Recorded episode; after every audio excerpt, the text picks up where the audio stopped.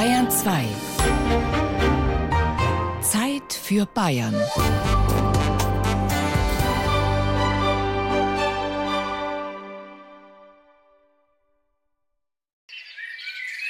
Im Wald, mitten im Spessart. Zwischen mächtigen Buchen und Eichen ist ein Mann unterwegs, mit geschultertem Gewehr. Er folgt einem schmalen Pfad. Sein Ziel ist eine Lichtung, die sich unvermittelt auftut. Dort, wo vor einigen Jahren großflächig Bäume als Bau- und Brennholz gefällt wurden, hat sich ein ganz eigener Flecken Grün entwickelt. Zwischen den vertrockneten Baumstümpfen ist Gras gewachsen. Erst wenige Büsche und nur kleine Jungbäume recken sich da und dort über die sich im Wind sanft wiegenden Grashalme. Am Rand der Lichtung angelangt, legt sich der Jäger auf die Lauer. Jetzt heißt es geduldig sein und warten. Mit geübtem Auge sucht er das Gelände ab. Er weiß, das Tier, das er ins Visier nehmen will, ist sehr scheu. Schon lange hat er kein Exemplar mehr vor die Flinte bekommen. Doch da, im Unterholz bewegt sich etwas. Ein gedrungener, graubrauner Körper, kaum zu erkennen. Lautlos schleicht das Tier voran, vorsichtig und nach allen Seiten sichernd. Der Jäger hat sein Gewehr schon angelegt. Langsam folgt der Lauf dem Schatten dort vorne im niedrigen Gehölz. Als der schemenhafte Umriss kurz verharrt, krümmt der Jäger seinen Zeigefinger.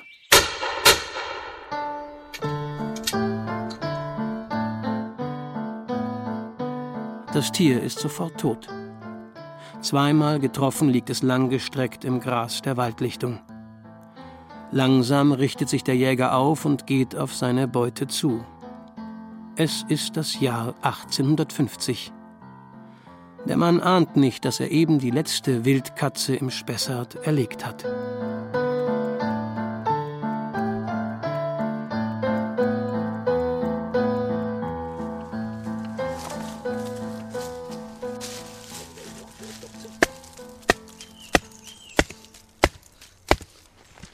160 Jahre später, wieder in einem Waldstück im Spessart. Wieder stellt ein Mann den Wildkatzen nach. Allerdings nicht mit dem Gewehr, sondern mit gewöhnlichen Dachlatten. Jürgen Thein ist Biologe und im Auftrag des Bund Naturschutz unterwegs. Wenn er auf Wildkatzenjagd macht, dann völlig friedfertig und unblutig. Die knapp einen Meter langen Dachlatten schlägt er einfach in den Waldboden ein. Seine Jagdmethode ist der sogenannte Lockstock. Wir machen das ganz einfach. Wir locken die Tiere an. Katzen mögen Baldrian, das weiß vielleicht jeder. Man kann schön Hauskatzen, wenn man den Nachbarn ärgern will, ein paar Tropfen Baldrian vor die Haustür und dann kommen da in der, in der Ranzzeit, in der Fortpflanzungszeit die Kader und jaulen einem da vor der Haustür so ein bisschen die Gesänge vor. Das kann man mit Wildkatzen auch machen. Nur wenige Tropfen genügen. Jürgen Thein träufelt etwas Baldrian auf die Dachlatte. Fertig ist die umweltfreundliche und völlig ungefährliche Wildkatzenfalle. Dabei will der Biologe nicht das ganze Tier einfangen, ihm genügen schon wenige Haare. Wenn die Katzen das riechen, finden die das sehr interessant, kommen an die Stöcke, reiben sich an den Stöcken, gibt es schon Filmaufnahmen davon auch. Und da bleibt dann Haar an den Stöcken hängen. Ne? Und diese Haare werden dann gesammelt und wenn an diesen Haaren noch Haarwurzeln dran sind, kann man aus diesen Haarwurzeln wieder genetische Untersuchungen machen. Ganz so einfach, wie Jürgen Thein das hier beschreibt, ist es dann doch nicht. Der Biologe weiß aus eigener Erfahrung nur zu gut, wer Wildkatzen aufspüren will, der braucht vor allem viel Geduld und Ausdauer. Ich habe zwei Jahre gearbeitet, bis ich die ersten Haarproben hatte. Aber wenn man dann mal eine Katze gefunden hat mit so einem Stock, kommt die auch regelmäßig zurück. Gibt dann Stöcke, die haben in wöchentlichen Abständen kann man da Haare absammeln. Man ist dann halt genau in so einem Revier von dem Tier und dann ist es immer spannend, sind es mehrere Tiere, ist es nur ein Tier, aber das kann ich dann immer vor Ort nicht entscheiden, es sind dann Haare. Ich kann sagen, okay, es sind Wildkatzenhaare, das kann ich beurteilen vor Ort, aber den Rest, den machen dann die Chemiker oder die äh, Biologen im Labor. Wildkatzen sehen zwar ähnlich aus wie graubraun getigerte Hauskatzen, wirken jedoch etwas kräftiger und massiger. Doch wo kommen die Tiere eigentlich her, wenn sie im Spessart doch ausgerottet wurden? Diese Geschichte wiederum beginnt Ende der 1970er Jahre. Umweltschützer wollen die Tiere in ihren angestammten Heimatgebieten wieder ansiedeln. Ein prominenter Fürsprecher kommt dafür eigens in den Spessart. Zwei Wildkatzen im Gepäck. Der Jimmy kam auf die Idee, im Spessart und Steigerwald wieder Wildkatzen anzusiedeln. Hubert Gebhardt war damals Förster am Forstamt Rotenbuch im Spessart, als der weltbekannte Tierforscher und Umweltschützer Bernhard Jimek mit den Wildkatzen zum Fototermin anreiste. Ein mediengerecht inszeniertes Spektakel. Und dann haben sie also da unten in der Lichtenau unter riesen Presseaufwand die zwei Katzen da losgelassen, ein riesen Remidemme abgezogen, waren vielleicht 60, 70 Journalisten da und Fernsehteams und was weiß ich. Der Grundgedanke mag ja gut und nett gewesen sein, sagte der im Mai 2015 verstorbene Spessart Förster immer. Allein die Ausführung dieser Art der Katzenauswilderung war wenig nachhaltig, wie sich schnell zeigte. Und dann kam es mit zwei so Kästen. Die Katzen mussten sie regelrecht rausschütteln, dass die überhaupt raus sind. Die sind auf und davon und keine waren mehr gesehen. Und das war natürlich ein Schuss in den Ofen. Das muss man anders anpacken, sagte sich Hubert Gebhardt nach dieser letztlich fragwürdigen Aktion. Sollten Wildkatzen im Spessart wieder heimisch werden, müssten sie auch hier geboren werden, davon war der Förster überzeugt. In Zusammenarbeit mit dem Bund Naturschutz startete er sein eigenes Nachzuchtprojekt. Tief im Wald bei Rotenbuch im Landkreis Aschaffenburg baute er mehrere Gehege ganz einfache Konstruktionen aus Holzpfosten, einigen Brettern und Maschendraht. In diesen Gehegen brachte er seine ersten Wildkatzenpärchen unter. Im Wald und ungestört sollten sie für Nachwuchs sorgen. Nur um Frischwasser und Futter zu bringen, suchte Gebhardt die naturnahe Zuchtstation auf. Meist gab es tote Küken aus der Geflügelzucht. Man muss bloß aufpassen, so hat man blitzschnell die Katze an der Hand hängen. Oben drin hockt die, die Kätzin.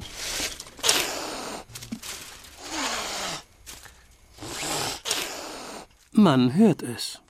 Eine Gewöhnung an den Menschen gab es kaum. Diese Katzen wuchsen fast wie in freier Wildbahn auf, weil die Aufzuchtgehege mitten im Wald weit weg von jedem menschlichen Einfluss und anderen Störfaktoren standen und weil sich Hubert Gebhardt nur so viel wie unbedingt nötig bei ihnen aufhielt. So war den Tieren der Wald nicht fremd, als der Tag der Freilassung kam. Dann gehen die ganz, ganz langsam weg. Also ich habe den Vorteil, dass ich noch, wenn es sein muss, wochenlang da denen Futter zugeben kann, bis sie sich wirklich an die Natur gewöhnt haben. Das ist der, der Vorteil gegenüber der anderen Auswilderungsart, dass sie halt noch wochenlang Mutterbindung haben, immer wieder zurückgehen, weggehen können. Das ist die behutsame Art, ohne dass sie von heute auf morgen in Stress kommen. Deswegen eigentlich den ganzen Aufwand da. Die Aufzuchtstation für Wildkatzen im Rotenbucher Forst. Sie sollte der Ausgangspunkt einer einzigartigen Erfolgsgeschichte werden. Im Lauf von über 25 Jahren zog der Förster an die 200 Tiere auf und wilderte sie aus. Das war die Basis für die Rückkehr der Wildkatze im Spessart. Und es ist das Vermächtnis des engagierten Tierschützers und Umweltaktivisten Hubert Gebhardt. Nicht ohne Stolz blickte er 2011, vier Jahre vor seinem Tod, auf sein Lebenswerk zurück.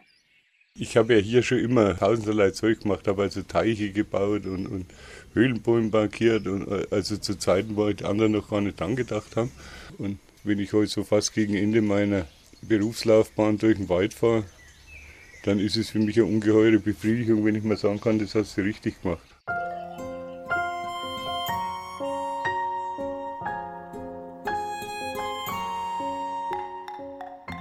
Der Wald ist eines der vielfältigsten Ökosysteme.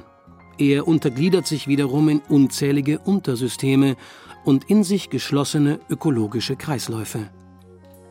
Gleichzeitig ist der Wald hierzulande und gerade im Spessart aber auch ein seit Jahrtausenden vom Menschen geprägter Kultur- und Wirtschaftsraum. Ein engmaschiges und feingliedriges Gefüge, das empfindlich auf Veränderungen reagieren kann. Was aber nun, wenn der Mensch eine für lange Zeit verschwundene Tierart wieder ansiedeln will? Können die Chancen und Risiken für das Ökosystem Wald überblickt werden? Und wie reagiert die Bevölkerung im Umfeld auf solche Projekte? Schließlich wurden viele Tierarten von früheren Generationen gezielt bejagt. Und die letztliche Ausrottung, sei es des Wolfs, des Braunbären oder auch der Wildkatze, wurde seinerzeit als Erfolg gesehen im Kampf gegen die Unbill der Natur. Für den Menschen muss man ganz klar sagen, der Mensch damals hat es als Erleichterung empfunden, dass seine Haustiere nicht mehr gefährdet waren, dass er auch also von der Psychologie her sich nicht mehr gefährdet gefühlt hat. Oliver Kaiser ist Biologe und Geschäftsführer des Naturparks Spessart. Er kennt die Historie der Region. Forstwirtschaft und Jagd waren jahrhundertelang prägend. Tiere, die nicht als Jagdbeute oder als Nutztier taugten, Sie wurden als Konkurrenten des Menschen betrachtet im Kampf um die Ressourcen der Natur.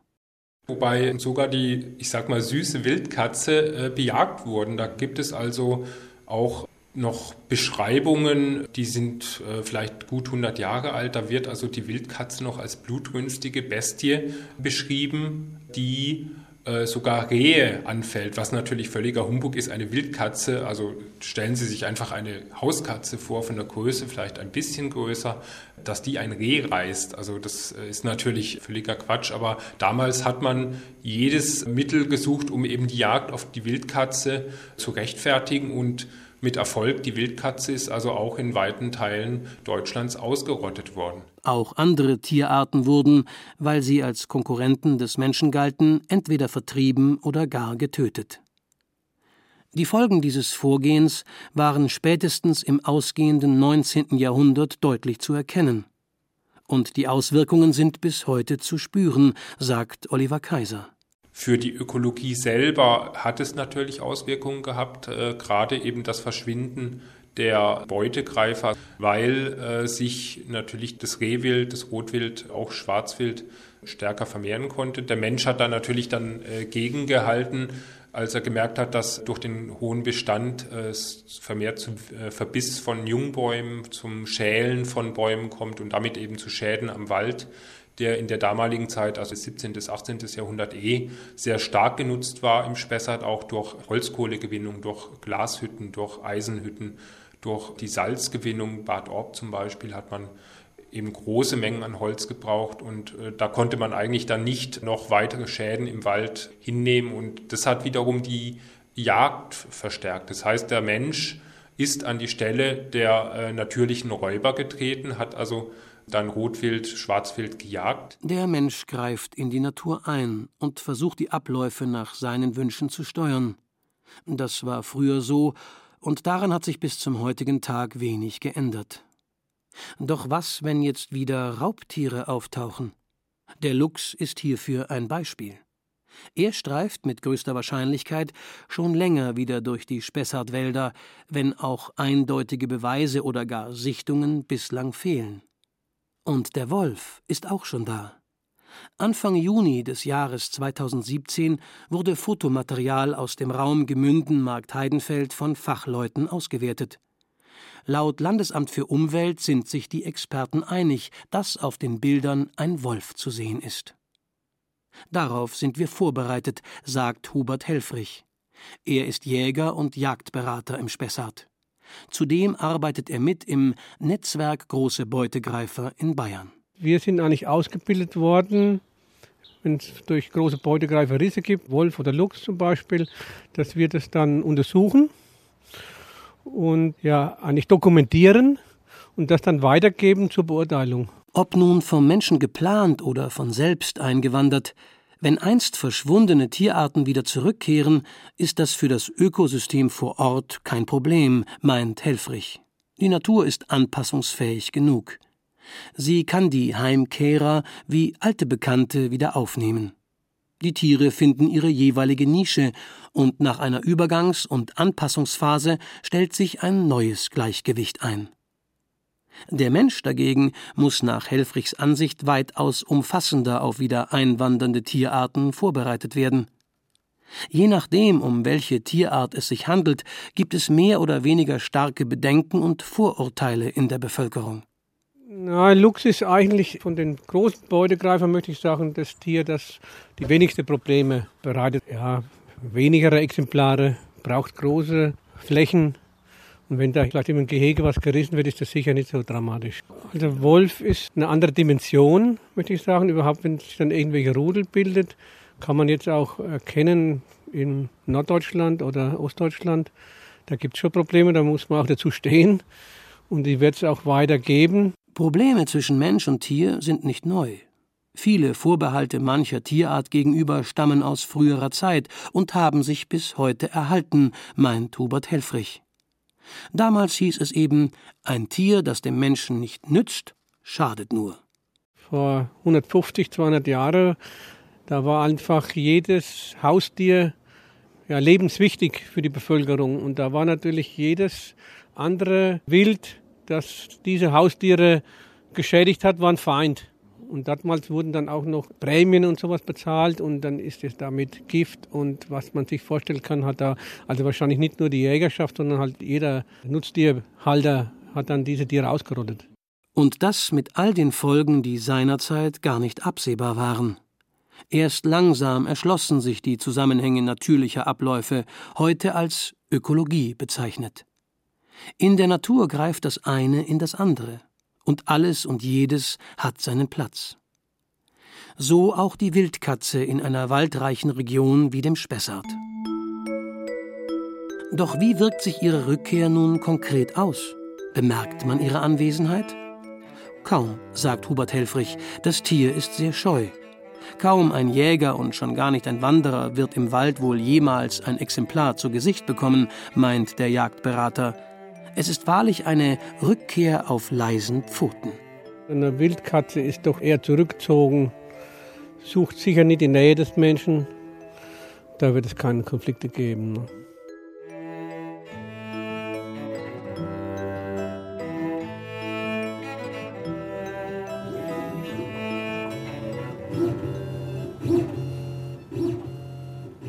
Institut Senckenberg, Außenstelle Gelnhausen am Rand des hessischen Spessarts. Hier schließt sich der Kreis der systematischen Suche nach der Wildkatze. Die an mit Baldrian getränkten und im Waldboden eingeschlagenen Lockstöcken hängen gebliebenen Tierhaare, sie kommen alle hierhin, zur wissenschaftlich exakten Bestimmung durch die Experten. So gesehen bekommen wir aus ganz Deutschland Wildkatzenproben zugesendet, also aus dem ganzen Verbreitungsgebiet der Wildkatze. Und die werden per Post hier hingeschickt, in großen oder kleinen Paketen und landen dann hier im Labor. Doktorandin Annika Thiesmeier und ihre Kollegen gehen bei der Bestimmung der Wildkatzenproben mit modernsten Methoden vor.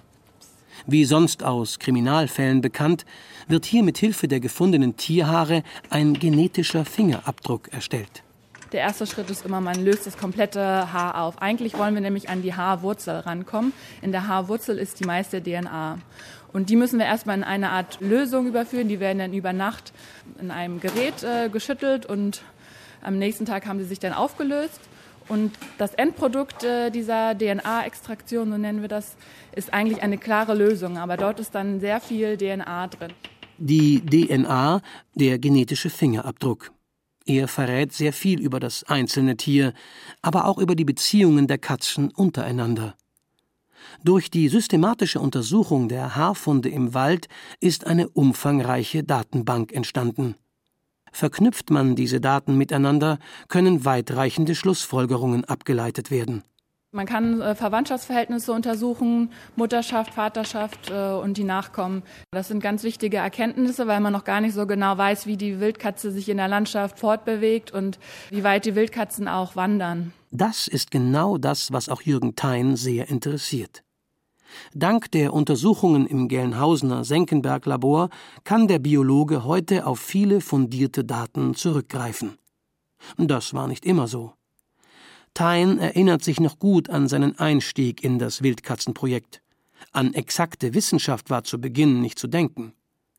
Rund 160 Jahre nach seiner Ausrottung war das Tier kaum aufzuspüren, weder im Wald noch in der Forschung. Und dann habe ich händeringend versucht, Veröffentlichungen, Daten zu Wildkatzen in Bayern zu finden. Und es gab schlicht und ergreifend nichts. Es gab die Berichte vom Bund Naturschutz über diese Auswilderungsprojekte, über irgendwelche Symposien, die abgehalten wurden. Aber wirkliche Fakten zu Wildkatzen in Bayern gab es eigentlich nur aus den Auswilderungsgehegen, sage ich mal, und aus dem direkten Umgriff der Auswilderungsgehege. Das war der Start in das Projekt. Erst die systematische Zusammenarbeit mit dem Senckenberg-Institut brachte nach und nach die entscheidenden Erkenntnisse. Mit den Daten aus dem Genlabor kann der Biologe beispielsweise ganze Wildkatzenfamilienstammbäume erstellen.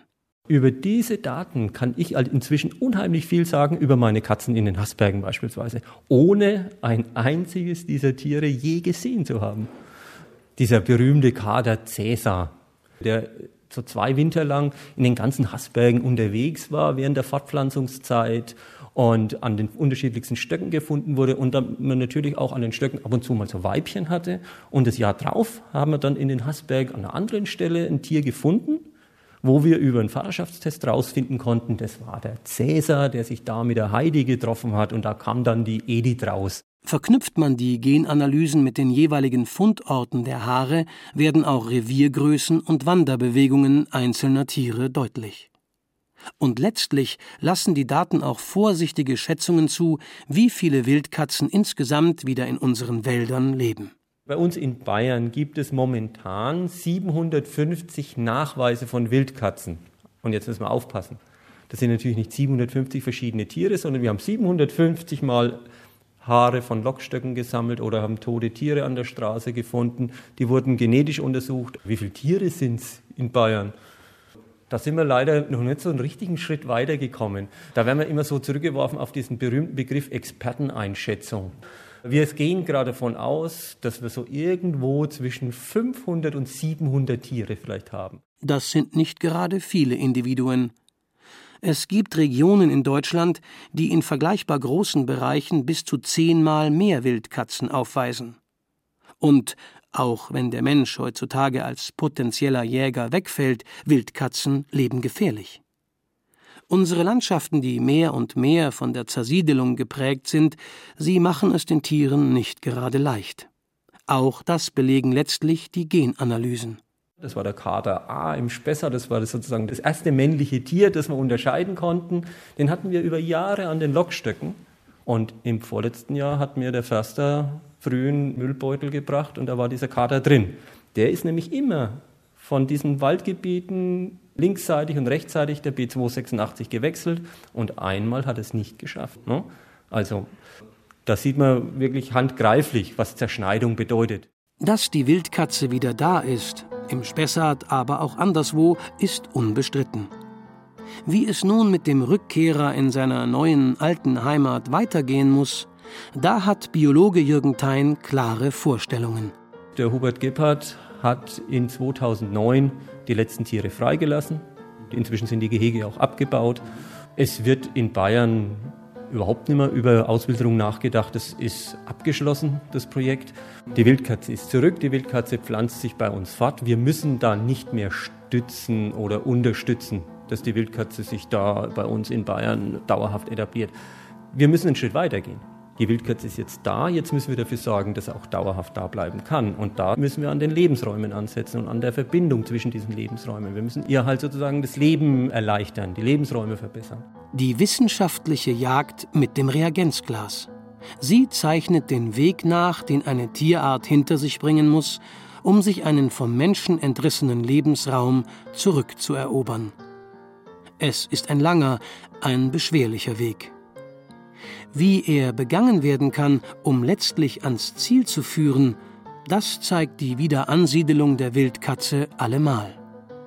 Vielleicht ist es auch ein Weg, der es anderen Tierarten ermöglicht, wieder in ihre angestammte Heimat zurückkehren zu können.